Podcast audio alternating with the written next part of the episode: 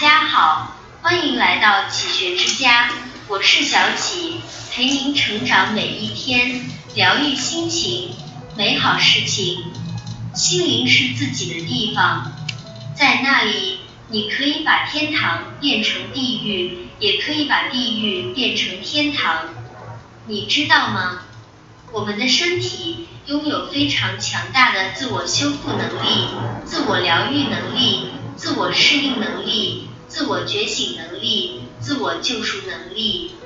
人体就相当于一个小宇宙，本自具足，每个人都拥有强大的潜能，每个人都是一个蕴藏宝藏的宝库。而打开这把宝库的钥匙，就是人对自己的发自内心的相信。心念有多大，你的宇宙就有多大。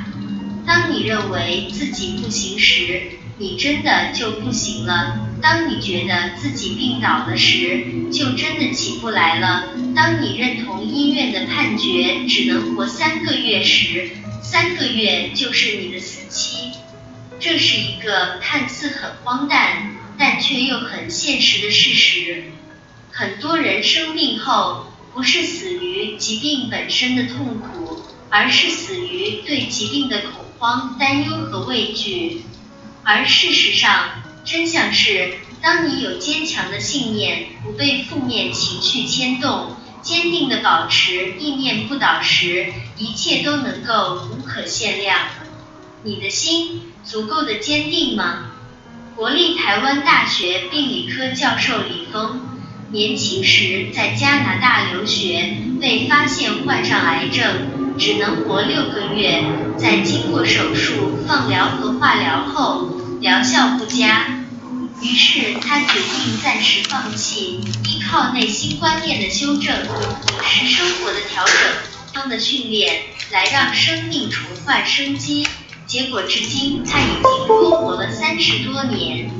近现代著名的佛教法师梦参老和尚，在他八十岁的时候查出直肠癌，术后医生断言他最多活不过五年，但他并未在意，而是仍然心态平和地做好该做的事。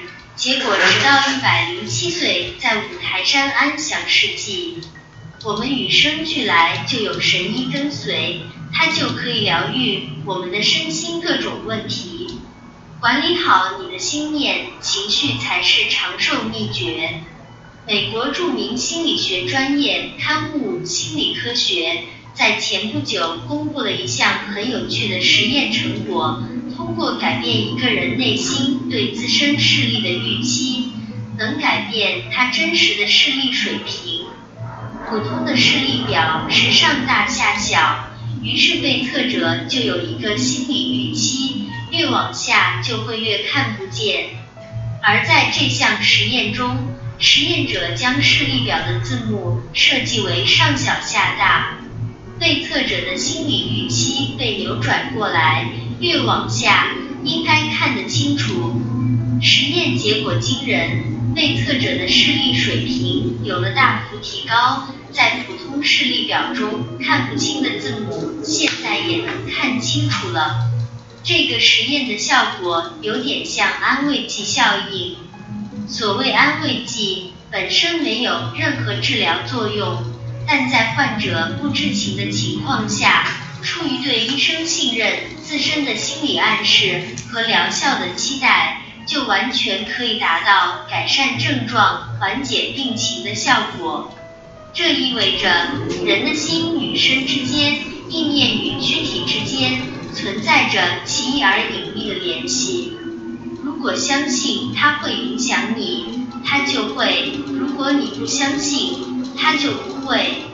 所谓的身心健康，身是具体的，而心却无形而难以捉摸。我们在解决各种身体状况时，只会直来直去的解决身体症状，这样真的正确吗？在刻板印象下，人生来到了四五十岁就会步入衰老，很多人也自此开始喜欢追忆往昔，甚至谈论退休生活，俨然一副饱经沧桑的模样。难道年龄大了就意味着一定老了吗？事实证明，并非如此。好莱坞曾拍一部名为《倒时钟》（Counterclockwise） 电影，影片基于一个真实的实验案例。一位名为艾伦·朗格的实验心理学教授，在1979年做过一个实验，在美国匹兹堡的一个修道院中，他精心搭建了一个时空胶囊，将它布置的和二十年前一模一样。他邀请了十六位七八十岁的老人，随机分为八人一组。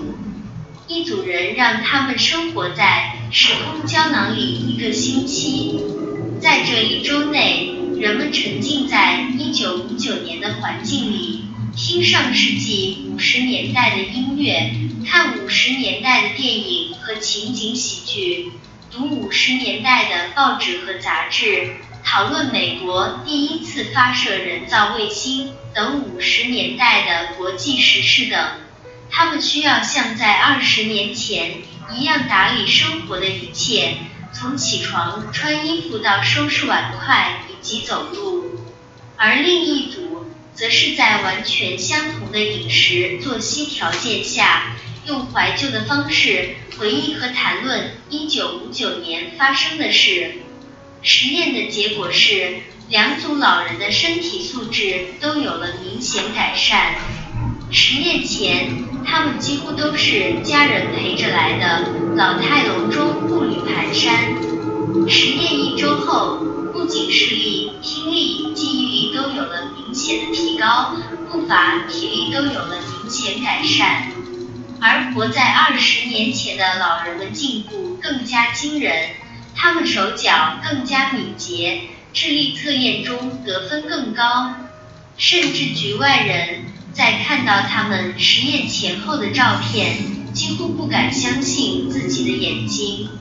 面对如此结果，直到今天，我们虽然仍难以解释那一个星期中这些老人的大脑和身体之间到底发生了怎样的交互，但是从心理上真正的相信自己年轻了二十岁。